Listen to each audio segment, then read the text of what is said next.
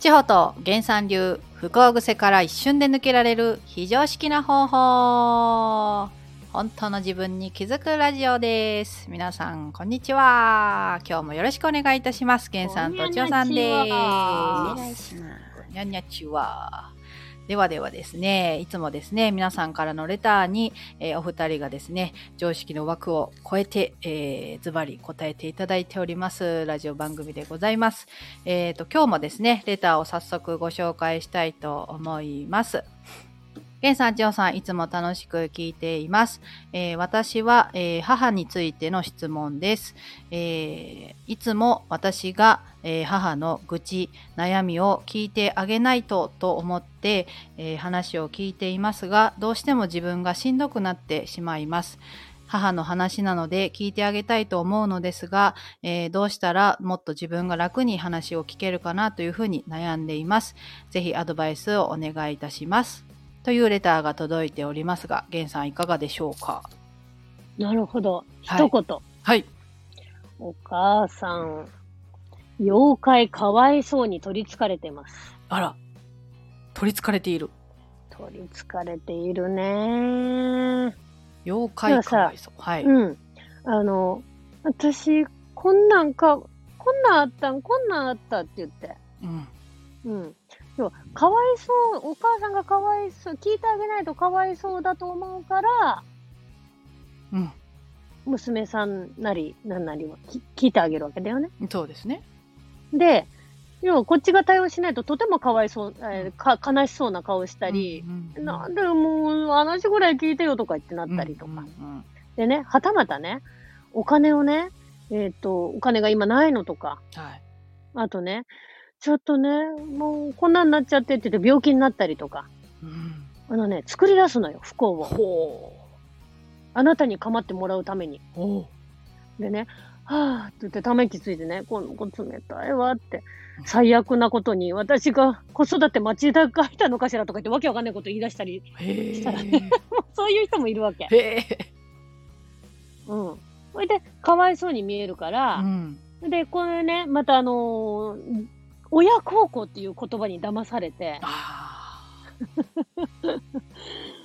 そう。で、私は自分が冷たいのかなっあ。ああ、そうですよね。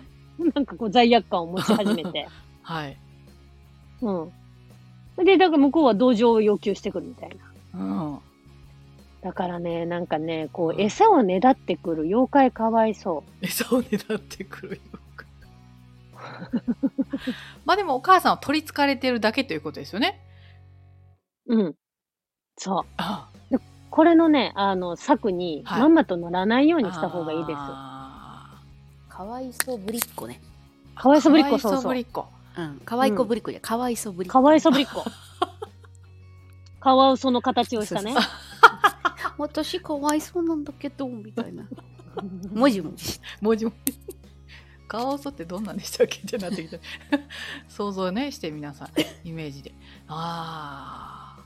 じゃあそのお母さんが、うんうん聞いてとか言った時にはどう具体的にはどういう感じでこう相手にしないという、もうそれはね、はいいや、私そういう話聞くのは、うんあの、お母さんはそれ話しててさ、うんいいかもしれないけどって。うんうん、私はお母さんの話聞いても何ともしてあげられないし、言って言ったら、聞いてくれるだけでいいのよって言って。うん、それ私愚痴のゴミ箱じゃないんだけどっていう話になるわけじおおーそうですねゃん。うん。うん。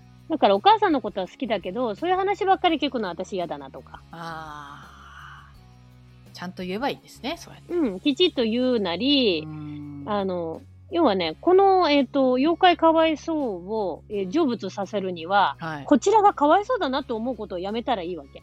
ああそうかそうかそうかそうかかわ妖怪かわいそうは、はいあなたがかわいそうと思ってかわ、かまってるからかわいそうになるわけ。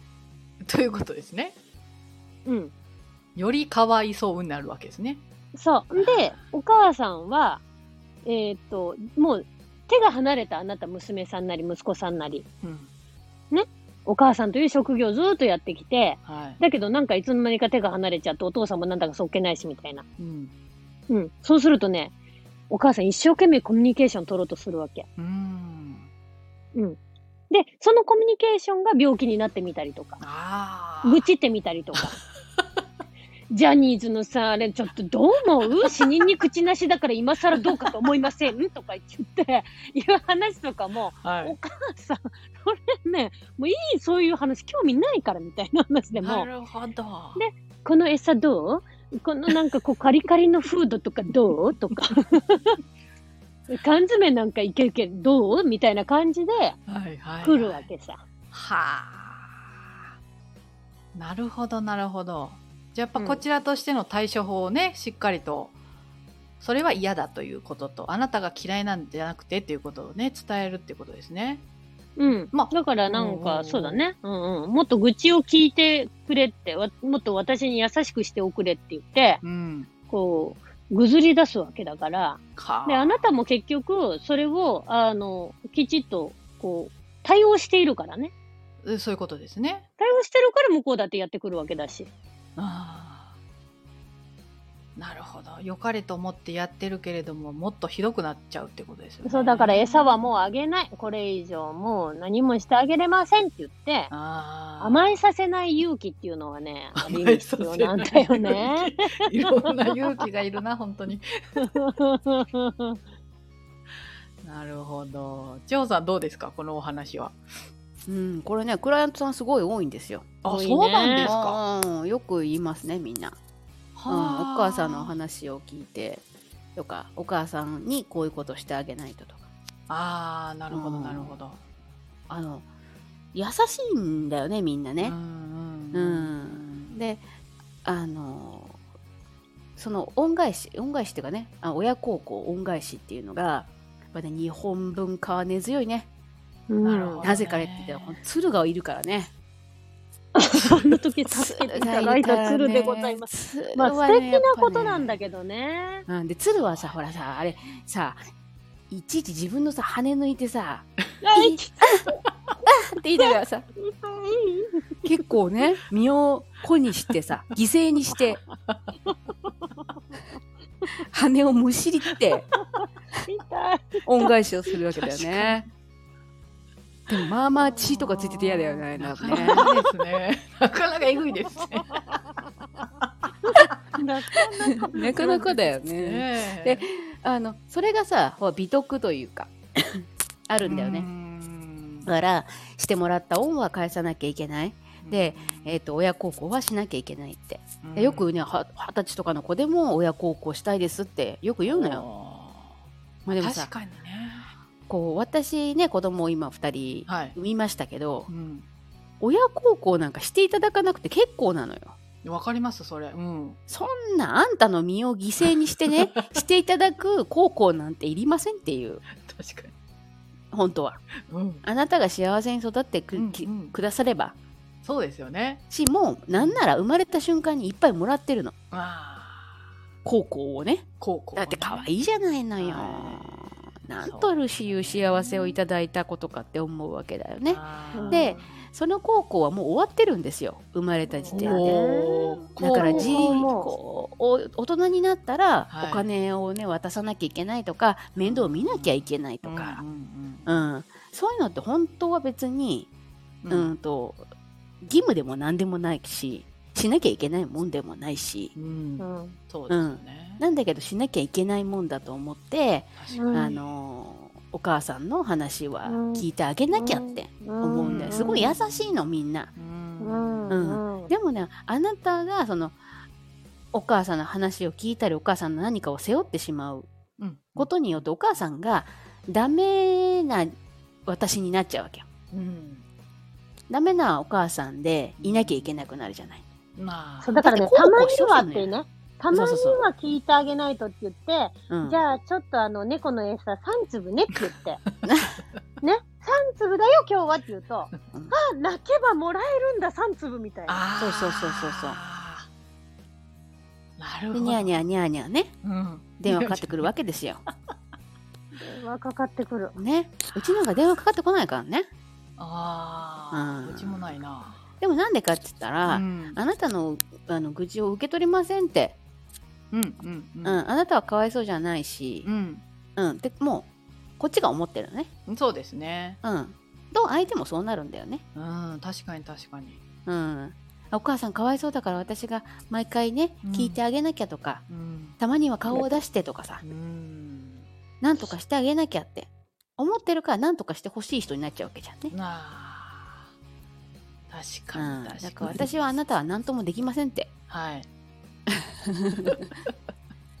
私あの源さんと千代さんの本をあげましたよ親に。どうぞっつって。それ以降本当になんか愚痴がなくなりましたね私に対する。おおすごい。それまであったんだ。それまではあのちょっと聞いてみたいなあったんですけど 私その倍返しするんでお母さんお母さんがこうだったからじゃないみたいな。なんか味方になってあげてるようなないような感じだったんでもうもともとがね、でももう本当に。にその本をプレゼントしてからうん。まあ共通言語も増えましたし。うん。ピタッとやみましたね。そういえば。おおすごい。ぜひなん皆さん。かね、うん。あのね、なんだっけな、釈迦の教えとかでなんか私ちょっと聞いたことあるんだけど、私のインスタにも出してるんだけど、はい。ね、えっ、と、親が毎日私に文句ばっかり言ってくるので困りますっていう投稿を出してるので、はい。で、ね、えっ、と、それを受け取り拒否してくださいって。要は宅急便を受け取らないと差出人に帰るっていうことになるんだよね。はいはいうん。受け取り拒否だから。はいで、えっ、とね、釈迦はね、その、なんか、あなたのことをみんな悪く言ってる人がいるというふうに弟子が言ったわけ。はいうん。で、で、いいんですか？言わせっぱなしでってう。んうん。そしたら、いや、私は受け取らない。うんだから、あなたが言ったことすべて、えー言ったあなたが受け取ることになるんですって。うん受け取り拒否だからね。はいうん。だから、言わせておけばよいと。うんうん。で、それに、いちいち対応していたら、うん全部反抗してるってことになるから。うーん確かに確かに、うん、うん、うん、うん。まず受け取らないというところですよね私もよく受け取っちゃいますけども、はいなるほどなるほどまあ最初ねやっぱどうしてもお母さんっていう近い存在っていうところがあってうってなるかもしれないんですけどでも強いてはそれお母さんのためになってるってことですもんね。うんうんうん。かわいそうにしないというお母さんを。そうそうそう。そう。なるほど。ぜひぜひねあの実践していただけたらというふうに思いますが。うん。やっぱりお母さんの存在って大きいですよねなんか。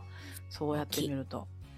うん。うん。一番考え方自分の、えー根底にあるね大前提って言われるようなものって、うん。親から来てるんだよね。ああそうですね、うん、あなたはダメだダメだダメだってずっと言われ続けてたら絶対に私はダメだっていう風になってしまうんだよね。はい、うん、うん。そこをね覆すのはなかなか難しうんですよ。だい。ね。う。ん、で、その親もまたその親から呪いを受けてるからね。うんうん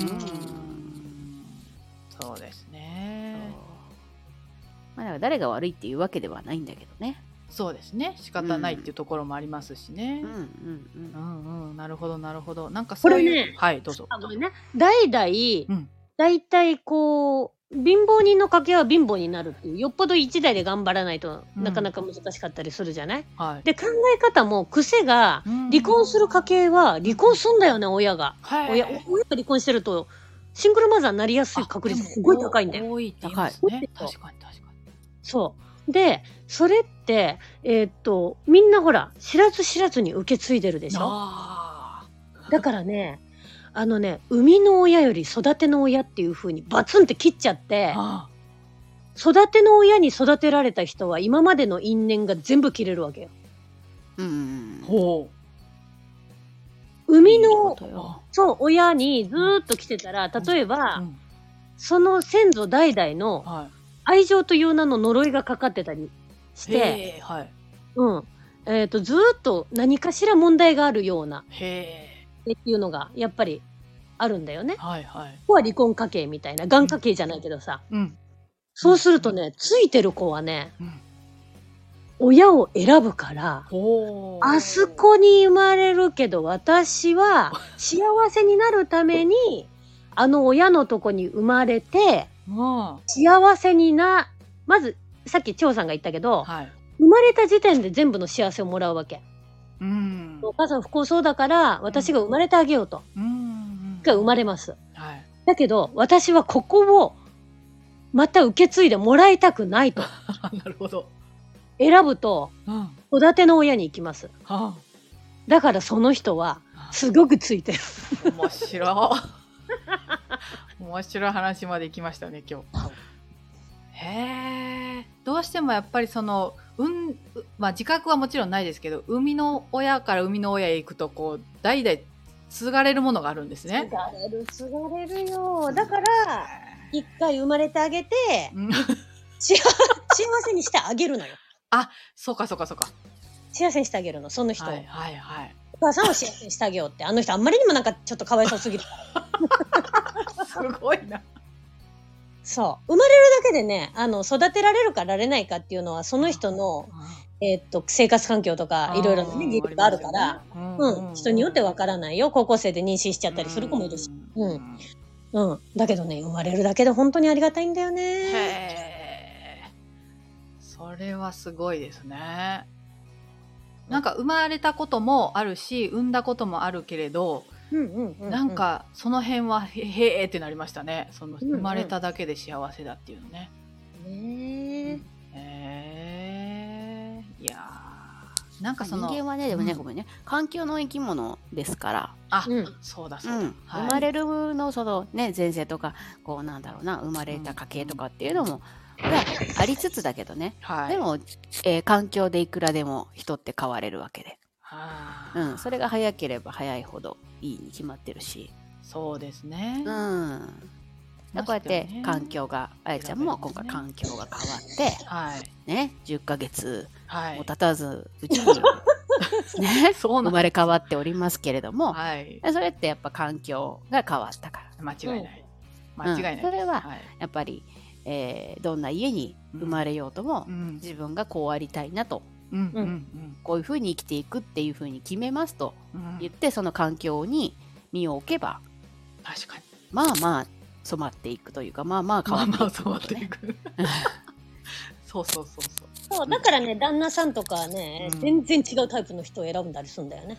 うんうんううんんそれで価値観が違うとか言って離婚するでしょ？うん 当たり当たり前だね。当たり前だ。変わろうとしてるからね。なるほど。うんいや、すごいですね。これまたお母さん、なんていうんですかね、お母さんテーマっていうか、うんうん今言おうとしていたことがすっかり飛んでしまいましたね。真っ白になった。はい。そんなこともいいじゃないかということいいいいじゃで。ないか。いいじゃないか。はい。お母さんテーマね。はい。そうなんですよ。エンディングです。ジオさん、どうでしたか？